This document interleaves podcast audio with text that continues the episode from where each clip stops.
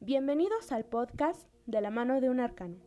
Soy Danae, estudiante del Colegio de Lingüística y Literatura Hispana de la Facultad de Filosofía y Letras en la Benemérita Universidad Autónoma de Puebla. En esta ocasión hablaré sobre el arcano número 15 del tarot y cómo su significado ha tenido influencia en el quehacer como investigadora, en mis hábitos y qué he aprendido con ayuda del simbolismo que envuelve a esta figura arquetípica. Comencemos. En el tarot, el arcano número 15 forma parte de los arcanos mayores, siendo este representado por el diablo. Sí, esta figura o este personaje tan común en nuestros días y en nuestra cultura y que está lleno de prejuicios que no nos dejan ver y aceptar que hay cosas más allá de lo que se conoce como primera instancia. Este arcano no representa el mal en el mundo y mucho menos está relacionado con pactos o con el infierno. Es más bien una representación de lo oculto y lo oscuro dentro de nosotros que queremos nadie vea nadie conozca, aquello que consideramos malo de nosotros, nuestras debilidades como persona o en este caso como investigadores. También representa los vicios, pero no los vicios como lo que conocemos, el alcoholismo, etc., sino más bien vicios espirituales como el aplazamiento o la irresponsabilidad. El diablo representa dualidades, o más bien una de las caras de esta. Por ejemplo, podemos ser dedicados en lo que hacemos, pero dejamos todo a último momento, y esta última característica es la que se podría vincular con el arquetipo. Además de lo que he dicho, este arcano representa la parte asquerosa y bizarra de nosotros mismos, pero no en un ámbito físico. Eso es otro asunto.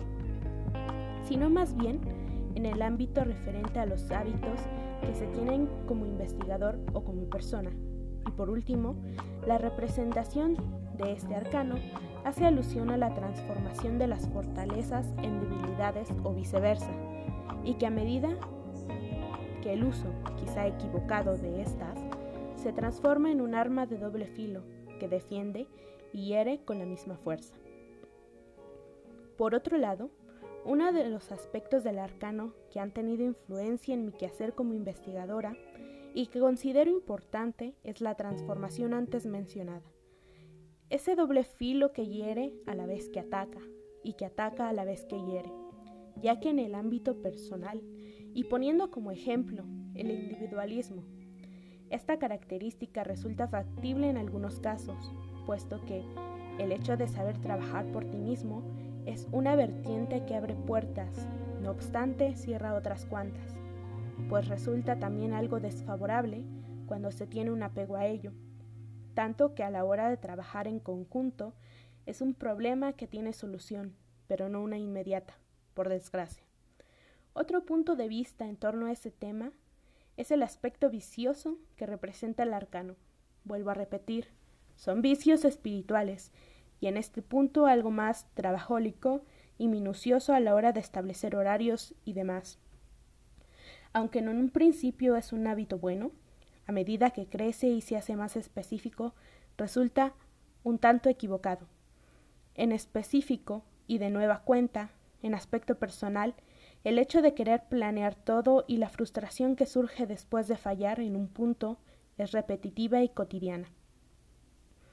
A lo largo de este camino he aprendido que los hábitos se desarrollan conforme a las necesidades y habilidades de cada uno, que muchas veces lo que se ve a simple vista es solo la apariencia de algo que se esconde dentro, no importando el rumbo o clasificación que tenga, es decir, no importa si se considera bueno o malo, sino que es más importante el hecho de ser o no útil a la hora de aplicarlo en la vida académica y cotidiana.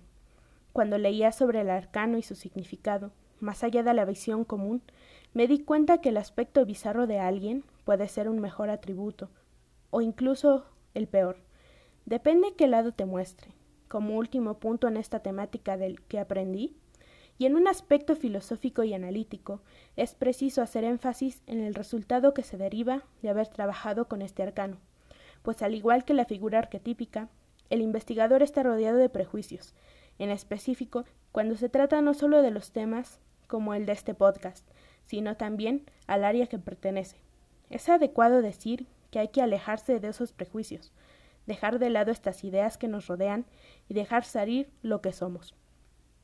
Como último punto y a modo de aprendizaje, el conocer las debilidades, fortalezas, lo oculto, los vicios y lo bizarro de uno mismo es un paso más en cuanto a crecimiento, que puede emplearse de manera subjetiva u objetiva en lo académico y en el quehacer de un investigador.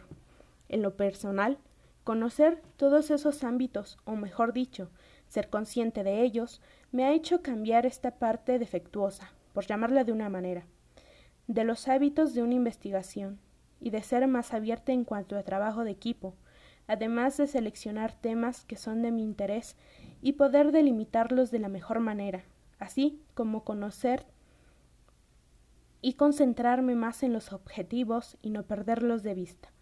Por último, pero no menos importante, es preciso mencionar que hay habilidades que trascienden como la responsabilidad y otras que se quedan ahí, pero no por eso son inútiles. Al contrario, son útiles cuando se aplica de manera acertada. Me despido con la esperanza de que este análisis les haya gustado.